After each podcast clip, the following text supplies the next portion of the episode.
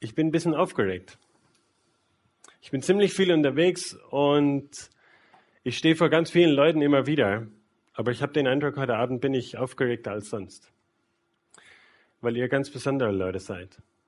Ihr seid wichtig, ihr seid mir wichtig und ihr seid Gott total wichtig. Und deshalb habe ich so den Eindruck, heute Abend bin ich besonders aufgeregt irgendwie. Ich freue mich, dass ich hier sein kann. Bin echt begeistert, dass so viele gekommen sind.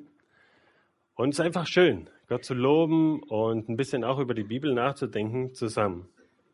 Ich möchte euch mal begrüßen. Savadikap, so macht man das in Thailand. Ja, das ist dieser Wai. Ja, Wai. Man führt, man tut die Hände zusammen und führt die an die Nase. Und manchmal, wenn sich so zwei Leute begegnen in Thailand, dann äh, sagt man bei Naima, bei Naima, das heißt, na, wo kommst du denn her? So wie wir sagen, hallo, wie geht's? Bei Naima. Wenn ich aber den Ton falsch nehme und sage bei Naima, dann heißt das, na du Hund, wo gehst du denn hin? Das heißt, es ist nicht ganz so einfach mit dieser Sprache dort in Thailand. Und äh, wie gesagt, das sind vieles ist anders einfach in Thailand. Die Sprache ist anders, die Kultur ist anders. Und äh, wir sind irgendwann mal von unserer Gemeinde ausgesandt worden. Da will ich mal anfangen. Wir gehören zu der Kirchengemeinde in Hölzenhain und sind Richtung Asien gegangen. Bevor ich aber mit all dem anfange, will ich einen Text aus der Bibel lesen. Es geht ja heute, das wurde schon mehrmals erwähnt, um die Aussendung der zwölf Jünger. Schlag doch mal auf Lukas 9, wenn ihr eine Bibel habt. Ach ja, ich habe es ja auch auf PowerPoint. Mal gucken. Hier ist es. Uh, Lukas 9, die Verse 1 bis 6. Ich lese, lese es trotzdem aus der Bibel.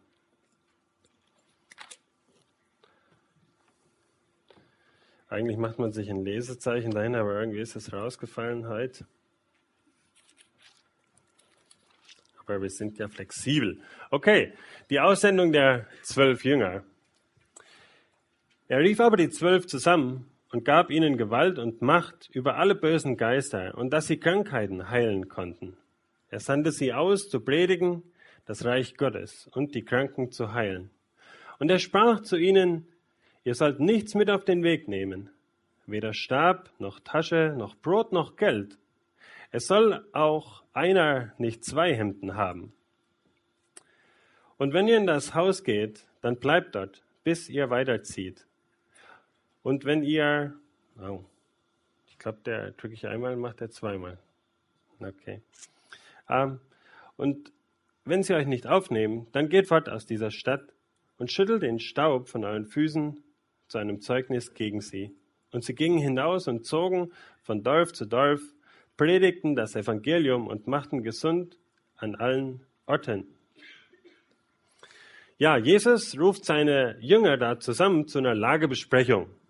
Ja, okay, sagt Jesus, bisher habt ihr nur zugeguckt, jetzt wird's ernst für euch. Jetzt geht's los, jetzt schicke ich euch an die Front. Und ich habe mich so gefragt, wie haben eigentlich die Jünger reagiert? Was, das Reich Gottes predigen?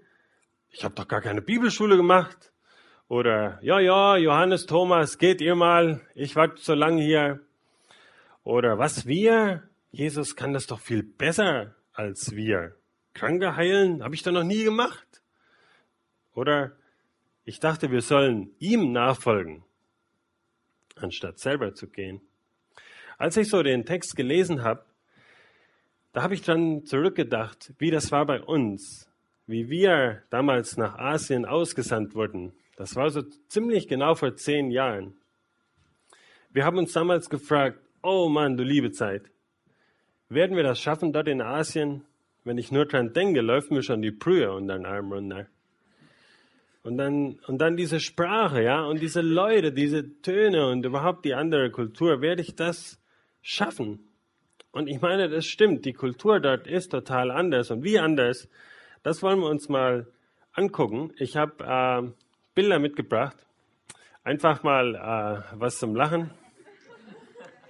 Ja, so isst man dort Nudelsuppe. Also es sind ein bisschen äh, äh, schätzige Bilder. Ich hoffe, ich hoffe, ihr versteht das nicht wirklich so.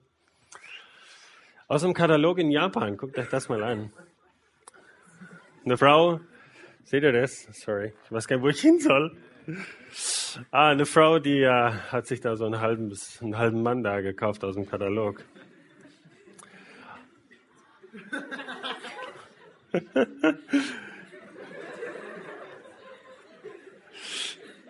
Merkt ihr, das sind bisher alles Frauen? Das finde ich so witzig.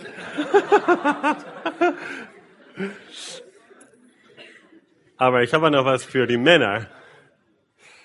Hier, guck dir mal den Namen an.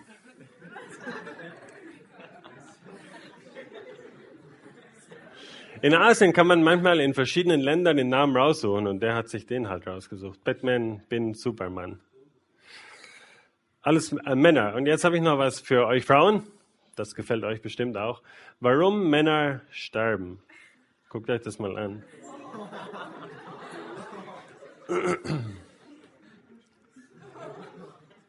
Ja, warum Männer sterben die zweite und warum Männer sterben die dritte.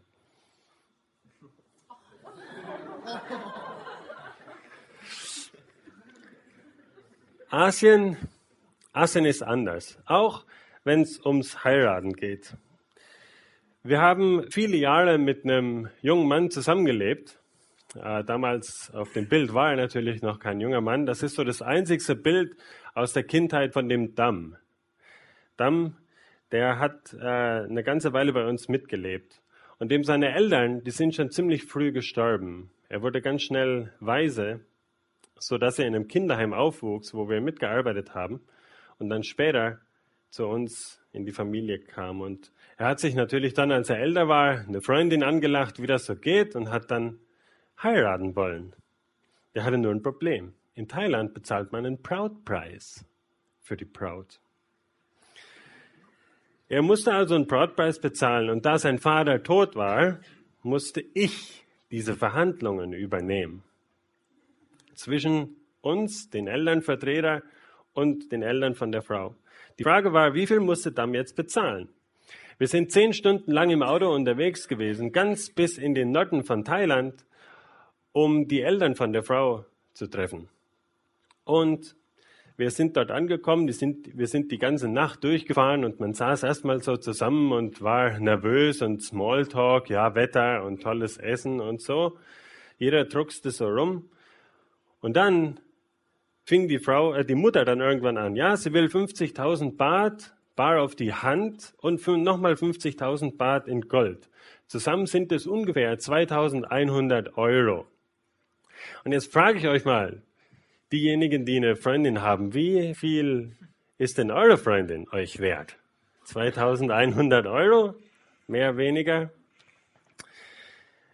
Nachdem wir das gehört haben, 2100 Euro, haben wir gedacht, das kann nicht wahr sein. Das ist viel zu viel. Völlig übertrieben. Völlig übertrieben. Wir waren echt geschockt und äh, nach einer Weile sind wir wieder zehn Stunden zurück nach Bangkok und haben fast nichts geschwätzt, weil es war echt heftig. Aber die Sache war klar. Ich habe weiße Haut, weiße Haut, Geld. Das war die Überlegung von den Eltern. In dem Moment, wo wir als Missionare einen Flug bezahlen können, Deutschland, Thailand, ist es logisch, wir haben Geld. Dass wir auf einer Taschengeldbasis arbeiten, das interessiert ja niemand dort. Auf jeden Fall, der Preis war hoch, aber was wollten wir machen? Ein halbes Jahr später haben die also tatsächlich geheiratet und große Erleichterung. Er brauchte dann letztendlich nicht alles zu bezahlen. Ich glaube, die Eltern haben es dann irgendwie eingesehen und haben dann gesagt, okay, Hauptsache, die lieben sich. Das ist ja doch wirklich die Hauptsache. Ja, als Missionar, da macht man echt total viele interessante Sachen. Das nur mal als Beispiel. Und ich hatte das auch vor drei Wochen hier kurz erwähnt. Das ist eben die Geschichte dahinter. Eben, wenn jemand mal Verhandlungen da führen muss, der kann sich gerne bei uns erkundigen, wie das funktioniert, okay? Ja, aber zurück zu unserem Text die Jünger, die ausgesandt wurden, die hatten eine total geniale Botschaft. Der Gründer des Reiches Gottes, der Messias, der war angekommen, der war jetzt da. Auf den hatte doch das Volk schon so lange gewartet. Reich Gottes, sagt Jesus hier. Reich Gottes, was ist es eigentlich? Was ist denn euer Reich eigentlich? Vielleicht euer Zimmer, wo ihr abhängen könnt und euch mal ein schönes Video reinziehen könnt. Ist das vielleicht euer Reich? Oder vielleicht denkt an euren Vater, der hat vielleicht sein Reich in der Garage oder in der Werkstatt oder irgendwo. Ja, aber hier geht es ein bisschen um ein anderes Reich. Gottes Reich kann ganz anders sein, ganz viel sein. Menschen oder nur ein Teil von unserem Leben kann der Gemeinde sein, Teile von der Gemeinde, überall da, wo Gottes Herrschaft sich ausbreitet und Gott dadurch verherrlicht wird, groß gemacht wird. Da ist Gottes Reich angebrochen. Und nun sollen die Jünger Gottes Reich ausweiten, ja, vergrößern. Wenn Menschen zum Glauben kommen, dann ist es Gottes Reich. Dann wächst Gottes Reich. Oder wenn du Jesus in deinem Leben Raum gibst, dann wächst Gottes Reich. Wenn du betest, Herr, vergib mir, dass ich gestern meine Eltern so angeschrien habe und du willst dich verändern lassen, dann wächst Gottes Reich. Jesus gibt den Jüngern die Gabe der Heilung. Ja, die sind dann überall rumgezogen und haben Kranke geheilt. Wow. Wahnsinn.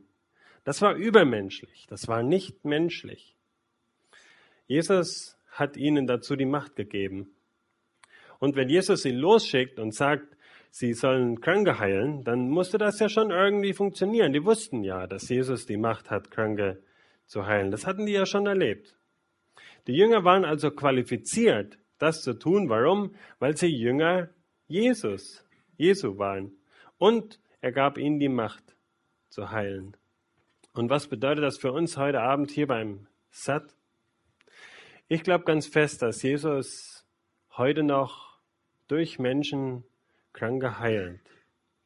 Menschen werden befähigt, Kranke, andere Kranke zu heilen. Und wenn vielleicht die meisten von uns heute Abend nicht die Gabe der Krankenheilung haben, ist dieser Text doch total wichtig für uns.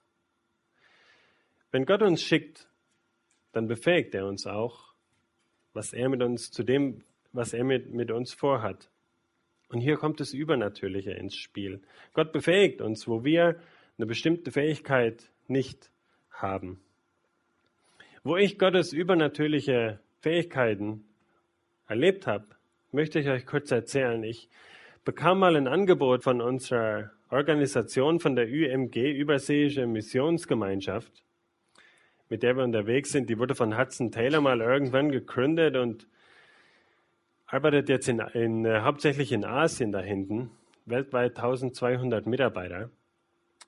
Ich bekam ein Angebot von denen und das sollte so eine Aufgabe sein im Büro, so als Verwaltungsleiter. Aber ich hatte absolut keine Ahnung, wie man sowas macht. Insgesamt hängen da 450 Leute dran und die wollten organisiert werden, die wollten verwaltet werden. Und das soll mein Verantwortungsbereich Bereich sein. Und das war mir echt ein bisschen zu hoch. Eine Nummer. Mehrere Nummern eigentlich. Lange Rede, kurzer Sinn. Ich hatte den Eindruck, dass Gott mich in dieser Aufgabe haben will. Ich wollte eigentlich nicht, aber ich hatte den Eindruck, ich sollte im Gehorsam gehen. Ich hatte Angst davor. Aber dann hat Gott zu mir gesagt, Mensch Matthias, mach dir doch nicht ins Hemd. Wenn ich dich irgendwo hinschicke, dann befähige ich dich auch, das zu tun.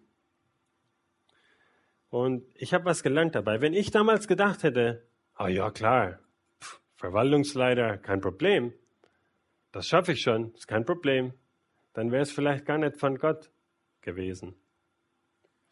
Ich denke, Gott will, dass wir im Glauben weiterkommen im Glauben wachsen. Und wenn wir irgendeine neue Sache angehen und sagen, oh ja, klasse, da bin ich dem gewachsen, ist überhaupt kein Problem. Vielleicht ist es nicht von Gott. Vielleicht. Kann schon sein, dass es von Gott ist. Aber es ist möglich, dass es nicht von Gott ist. Gott will, dass wir wachsen, im Glauben weiterkommen.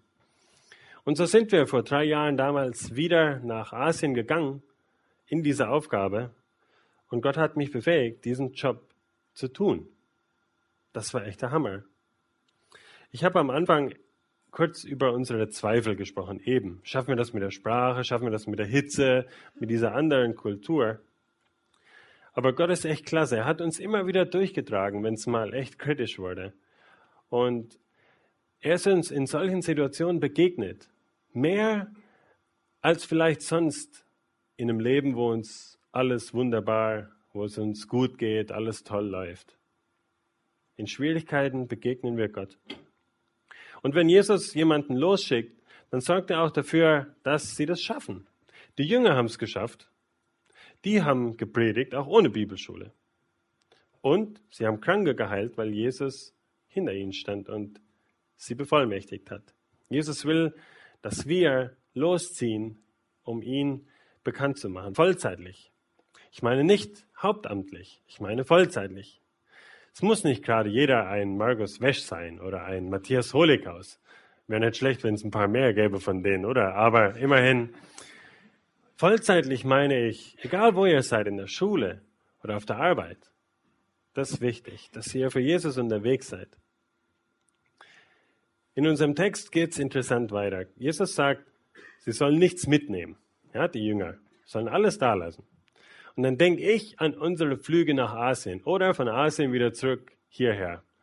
Unsere Koffer sind voll bis oben hin, da passt keine Maus mehr rein. Brutal bis zum letzten Gramm von unserem Limit. Einmal, ich erinnere mich noch dran, waren wir natürlich völlig drüber, über unserem Limit. Und dann hat die Frau am Check-in uns da zurückgeschickt und hat gesagt, hier, Sie haben ein paar Kilo im Koffer zu viel. Und dann sind wir zurück und haben dann den Koffer auseinandergepflückt und haben überlegt, was können wir raus tun. Und wir haben es dann geschafft, ein bisschen zu reduzieren. Aber das, was rauskam, haben wir dann in eine Plastiktüte gepackt. Aldi oder was weiß denn ich, Tüte. Und haben es dann mit ins Handgepäck genommen. Ach, es ist jedes Mal echt heftig. Und dann sagt Jesus hier, ihr sollt nichts mitnehmen. Hm. Wenn Jesus sagt, ihr sollt nichts mitnehmen, dann hat es einen Grund. Ja? An der Reaktion damals an den von den Leuten konnte man nämlich ziemlich gut erkennen, ob sie das, was die Jünger gepredigt haben, angenommen haben oder nicht. Wenn sie das angenommen haben, die Leute, die das gehört haben von den Jüngern, dann haben sie die Jünger aufgenommen und haben denen was weitergegeben, ja, Lebensmittel oder was, haben für die gesorgt. Aber wenn jemand irgendwie ablehnend war, hm, war es vielleicht auch deutlich, haben sie nichts gekriegt. Und ich meine, ich meine natürlich nicht damit, dass wir alle jetzt irgendwo hier losziehen, ohne irgendwas. Ich denke, du musst nicht morgen früh los, Richtung Herborn darunter, nur in der Unterwäsche und dann, was weiß ich, erwartest, dass die Christen in Burg oder in Niederscheld euch belegte Brötchen bringen. Äh, Paulus hat ja auch immer was dabei gehabt. Paulus hat es auch nicht gemacht. Das ist nicht der Maßstab hier. Und das Wichtige ist einfach, dass Gott uns versorgt und für uns sorgt. Der weiß, was wir brauchen. Das ist das Wichtigste hier in diesem Text. Wir können uns auf ihn verlassen. Die Mission der Jünger, als die los sind, sollte nicht zu lange dauern. Und jetzt kommt das berühmte Schüttel den Staub von den Füßen. Schüttel den Staub von den Füßen in unserem Text bedeutet einfach, damals, als die Jünger unterwegs waren, da waren sie manchmal unterwegs, äh, Entschuldigung, die Juden, die Juden waren unterwegs, waren sie im heidnischen Land, da wo es keine Juden gab. Und wenn sie dann das heidnische Land verließen, dann haben sie erst einmal kräftig die Füße aufgestampft und den Staub abgeschüttelt. Und das sollte bedeuten, okay, wir haben das heidnische Land hinter uns gelassen, wir haben nichts mit denen zu tun. Das ist der Hintergrund. Und in unserem Text geht es ja um die Juden. Die Jünger sollten zu den Juden gehen. Und das bedeutet, wenn Juden da sind, die nichts von dieser Botschaft wissen wollten, dann, haben, dann ist es nichts anderes als irgendwelche Heiden, die die Botschaft ablehnen. Jesus hat das deutlich gesagt. Und deshalb Staub abschütteln. Nur ist es bei uns in Thailand nicht ganz so einfach. Wenn wir einmal was von Jesus erzählen, ich weiß nicht, einer in einer Million reagiert. In Thailand braucht es ganz, ganz viel Geduld. Und Kollegen von mir die haben sich da eingesetzt und, und was weiß ich, Zeit investiert und Geld investiert, Freundschaft und irgendwann für nichts und wieder nichts. Ja, man denkt, ja, jetzt müsste die doch das verstehen, aber nichts. Und diese Passage hier, die hat mich echt herausgefordert, Staub abzuschütteln. Ich denke, was wichtig ist, dass wir einfach beten, dass Gott Menschen vorbereitet, die wir treffen. Und wenn ich an Thailand denke, dort sind viele Menschen offen für das Evangelium, weil Gott diese Menschen vorbereitet hat. Ich habe gesagt, ich habe vor zwei Jahren beim Tsunami mitgearbeitet. Nach dem Tsunami wieder Häuser aufgebaut und Projekte beim Bootsbau, Seelsorge, alles Mögliche. Und damals, als ich ganz kurz nach der Katastrophe dort war, da habe ich eine Frau getroffen und da von der möchte ich kurz erzählen. Es war der 23. September, äh, Dezember in ihrem Leben. Also nicht als ich da war, sondern das ist jetzt ihr Leben, ja. Als gläubige Buddhistin geht sie an diesem Tag, wie schon so oft, in den Tempel. Es ist die Rede von der Oruma. Oruma bringt den Geistern Opfer dar. Aber an diesem Tag kann sie einfach nicht ruhig darüber werden. Sie ist unzufrieden und findet keine Erfüllung darin. 25. Dezember. Schon von einiger Zeit, schon vor einiger Zeit hat sie sich das christliche Buch Kraft zum Leben telefonisch bestellt. Eine große Werbekampagne einer christlichen Organisation hatte schon seit Monaten in Rundfunk und Fernsehen dafür geworben. Heute will sie endlich mal lesen. Gespannt und gebannt vom Inhalt liest sie nicht nur das einfach durch, sondern streicht aufmerksam die Passagen, die glaubwürdig sind, an. Da sie noch nie mit dem christlichen Glauben konfrontiert wurde, bleiben viele Fragen offen. Der 26. Dezember, der Tag, der ihr Leben verändern wird. Wie gewöhnlich arbeitet sie an diesem Tag an der Rezeption des Hotels. Während sie am Morgen mit alltäglichen Routinearbeiten beschäftigt ist, wundern sich die Badegäste im Nationalpark Kaulak über den ungewöhnlich niedrigen Wasserstand. Das Wasser hat sich circa einen Kilometer weit zurückgezogen. Selbst Hotelangestellte gehen weit hinaus und staunen über die Vielzahl der gestrandeten Fische. Während Oruma in ein Telefongespräch verwickelt ist, kommt ein lautes Scrollen auf und niemand weiß woher. Plötzlich sieht sie in der Ferne eine ungewöhnlich hohe Welle. Sie wird unruhig, will fliehen, doch nach wenigen Augenblicken wird sie von den Wassermassen eingeholt. Mitgerissen, sie weiß nicht, wo oben und unten ist. Sie treibt hilflos in den Wassermassen und denkt, es ist vorbei. Irgendwie bekommt sie einen Strick zu fassen, der ihr etwas Halt gibt. Aber das Wasser steigt schnell. In ihrem Todeskampf kommen ihr verschiedene Ereignisse vor Augen. Ich bin nicht bereit zu sterben. Ich will nicht. Sie erinnert sich an ihren Gang im Tempel, der für sie so sinnlos war. Und sie denkt an die Zeilen, die in dem christlichen Buch standen. Sollte das die Wahrheit sein? Zumindest macht es ihr mehr Sinn als ihre unbedeutenden Gänge zum Tempel. In ihrem verzweifelten Kampf um Leben und Tod bringt sie ein Gebet über die Lippen, welches ihr Leben verändern wird. Gott der Christen, wenn es dich gibt, dann lass mich bitte überleben. Bald klingt die Flutwelle ab und die Wassermassen strömen zurück ins Meer. Sie hat's geschafft. Gott hat ihr eine neue Chance zu geben, ihr Leben in Zukunft ihm anzuvertrauen. Sie hat sich dann für Jesus entschieden und Gott hatte sie in den wenigen Tagen vor der Katastrophe vorbereitet. Die Geschichte von der Oroma. Ich habe sie kurz nach der Katastrophe getroffen und ich habe sie dann durch eine Kollegin an eine Gemeinde weitervermittelt und die steht im Glauben, die ist da zum Glauben gekommen. Die wurde von Gott vorbereitet und das hat mich damals echt ermutigt. Gott wirkt, auch ohne Missionare. Das heißt nicht, dass es keine Missionare braucht, okay? Die Menschen in Thailand sind Buddhisten, aber ihr Glaube ist vermischt mit Hinduismus, mit chinesischen Volksreligionen und Geisterglauben. Die Thailänder, die haben total Angst vor Geistern. Immer wieder müssen sie die Geister anbeten und verehren, dass die Geister sie beschützen. Und wenn sie das nicht tun, dann laden sie den Zorn der Geister auf sich. Auf fast jedem Grundstück steht ein kleiner Schrein, so wie der hier. Ein Geisterhäuschen.